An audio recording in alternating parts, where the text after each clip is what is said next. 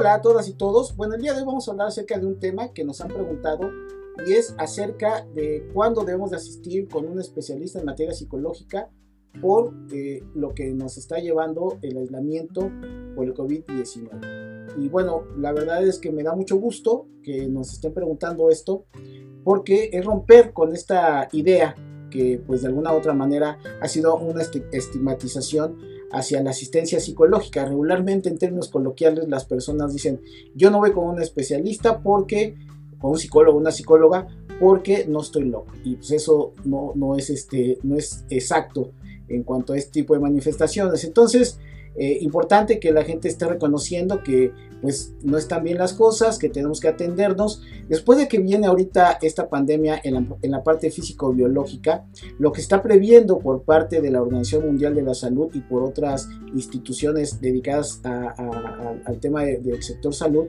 eh, lo que están dimensionando es que vendrá una pandemia en materia de salud mental precisamente como parte de toda la problemática que se ha generado con este confinamiento y obviamente con el problema del COVID-19.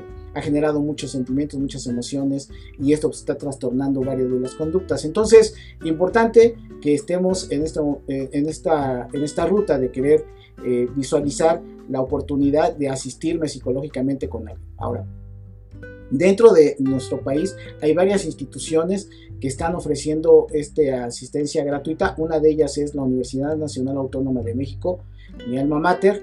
Eh, y bueno, hay una serie de eh, conductas que están señalando como las que pudieran darnos la orientación para decir tengo que asistirme de, de, manera inmediata con una atención psicológica. Así que pues aquí les voy a decir cuáles son estas conductas eh, están señalando estado de ánimo bajo o irritable la mayoría del tiempo, dificultad para conciliar el sueño o exceso del sueño, aumento o pérdida de apetito, dificultad para concentrarme, pérdida de placer de actividades que solían hacerme feliz, incluyendo la actividad sexual, movimientos lentos o rápidos, inactividad y retraimiento de las actividades usuales, sentimiento de desesperanza o abandono, pensamientos repetitivos de muerte o suicidio, sentimientos de inutilidad, odio a, uno mismo y o culpa.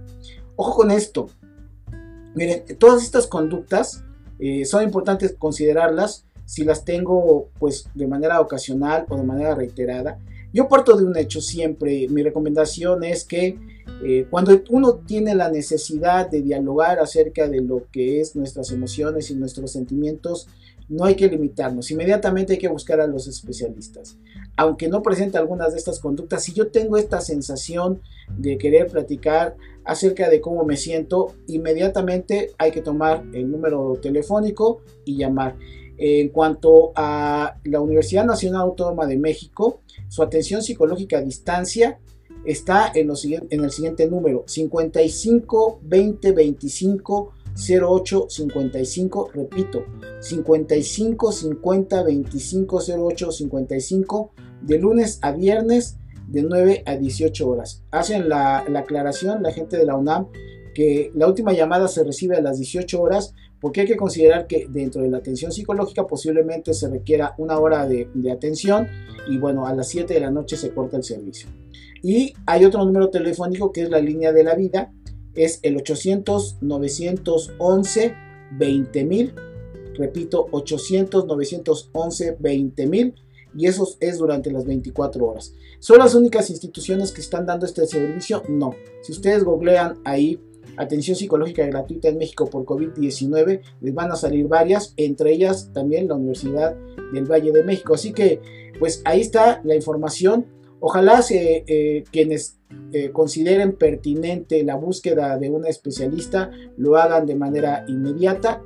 Eh, y es importante por el, por el individuo, pero también por sus familiares. La salud mental nunca hay que postergarla. La salud mental es tan importante, tan relevante como la salud físico-biológica. Así que ojalá tomemos la decisión pertinente en ese sentido para que una vez que se sienta alguien eh, en una circunstancia de vulnerabilidad, inmediatamente haga el llamado precisamente a estas instituciones, a estos especialistas para ser asistidos. Y bueno, ya saben que si les gusta lo que aquí decimos, manita arriba, suscríbanse al canal, compártanos y nos vemos en otro tema relacionado con el COVID-19 aquí en su canal BC IMSS.